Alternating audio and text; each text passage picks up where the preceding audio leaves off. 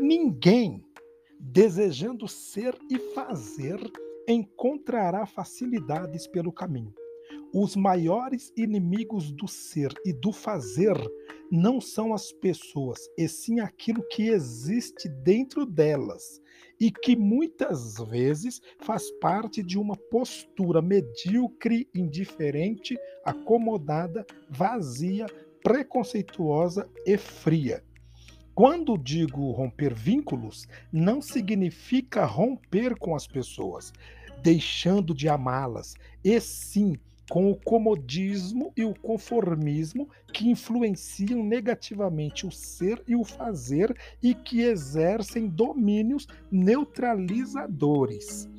O perigo de se tornar nulo de perder a sensibilidade, de viver uma vida sem efeito e estacionada numa condição obsessiva que anula qualquer reflexo humano, é possível para quem se mantém atrelado ao comodismo e ao conformismo.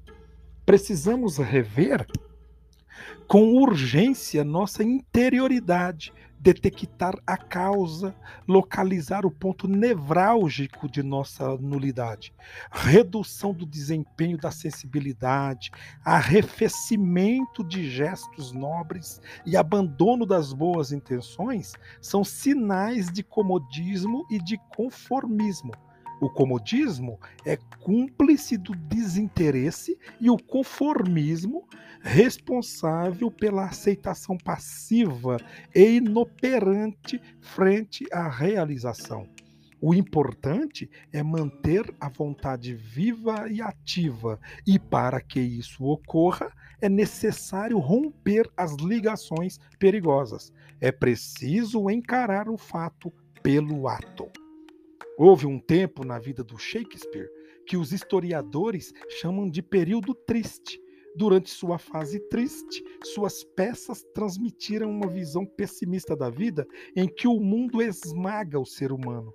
Dentre os dramas mais sombrios está Hamlet. Na análise dos biógrafos, é um momento em que Shakespeare aprofunda a psicologia de seus personagens, Através deles, manifesta compaixão pelo homem, porque considera que ele deve fazer tremendos esforços para salvar-se da destruição e julga que os germes do aniquilamento estão presentes em cada pessoa, prontos a aparecerem assim que as circunstâncias o permitam.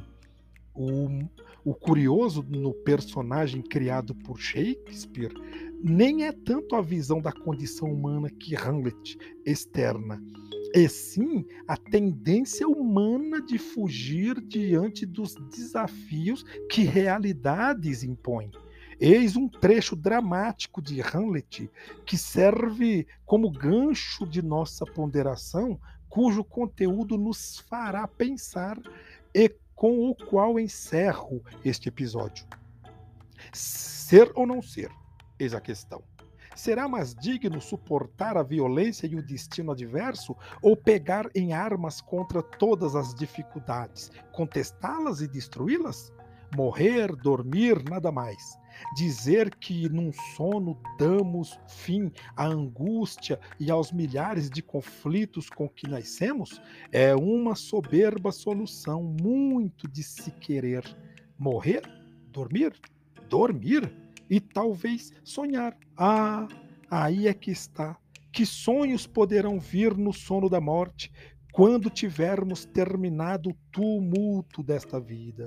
Isso é que nos faz refletir, e é essa reflexão que prolonga esta calamidade, pois quem sofreria os açoites e os escárnios da época, a má-fé do opressor, a afronta do orgulhoso, a tortura do amor desprezado, as dilações da justiça, a insolência oficial, os coices dos inúteis na paciência dos valorosos, quando poderia por si mesmo alcançar a paz com um simples estilete?